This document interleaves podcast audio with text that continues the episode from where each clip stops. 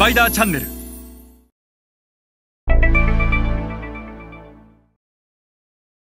皆さんこんにちは。スパイダーの森部です、えー、今日は欧米メジャーと先駆者利益についてお話をします。えアジア新興国市場においてこの先駆者利益というのは大変重要です。で FMCG 業界においては欧米のメジャーはですね過去2 3 0年の歴史の中この先駆者利益というものを非常に、えー、果敢に掴んでいったと。で今日はこの欧米メジャーと先駆者利益の相関関係について学びそこから我々日本企業がどう先駆者利益をものにできるのかこんなヒントを探っていければと思います。後ろの図は欧米メジャーと日本企業のアジア新興国進出の時期を表したものでございます。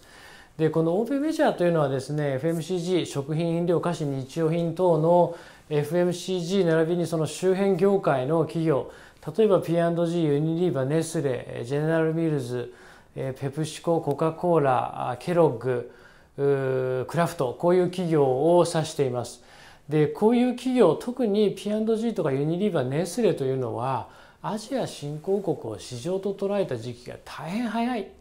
1980年の後半にはもう重要戦略地域としてアジア新興国を市場として捉えた。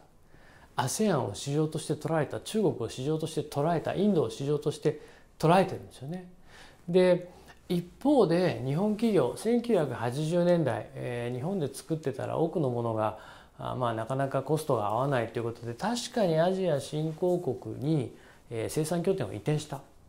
えー、原材料を新興国から輸入した、え、こういう意味でのアジア新興国進出はしたんですが、え、マーケットとしてやっぱ捉えたのってここ最近なんですよね。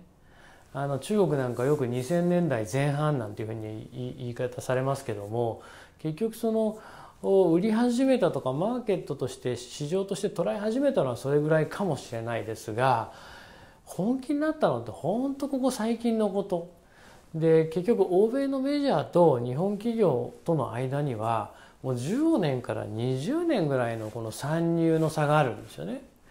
でえー、アジアあの新興国、まあ、特に ASEAN においては欧米のメジャーは日本企業よりも15年20年早く行ってますから、えー、そもそもそこにモダントレード MT という小売筐体がない時代から TT の攻略をしてたと。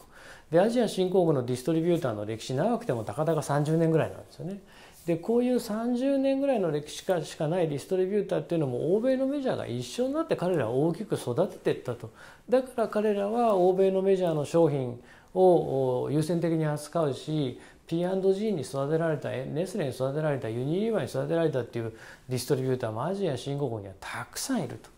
でこれだけこう差が開いてしまっている状況を後から追ってるっていうのがまさに今の日本の消費財メーカーで、えー、20年はやっぱり差が開いちゃってる。でこの開いた20年を埋めるには相当なあスピードそして相当なあのイノベーション変化こういったものを取り入れないとやっぱり彼らもどんどん発展していくし彼らなんで早く出たかったらチャンネル構築に時間かかるっていうことを分かってたからですよね。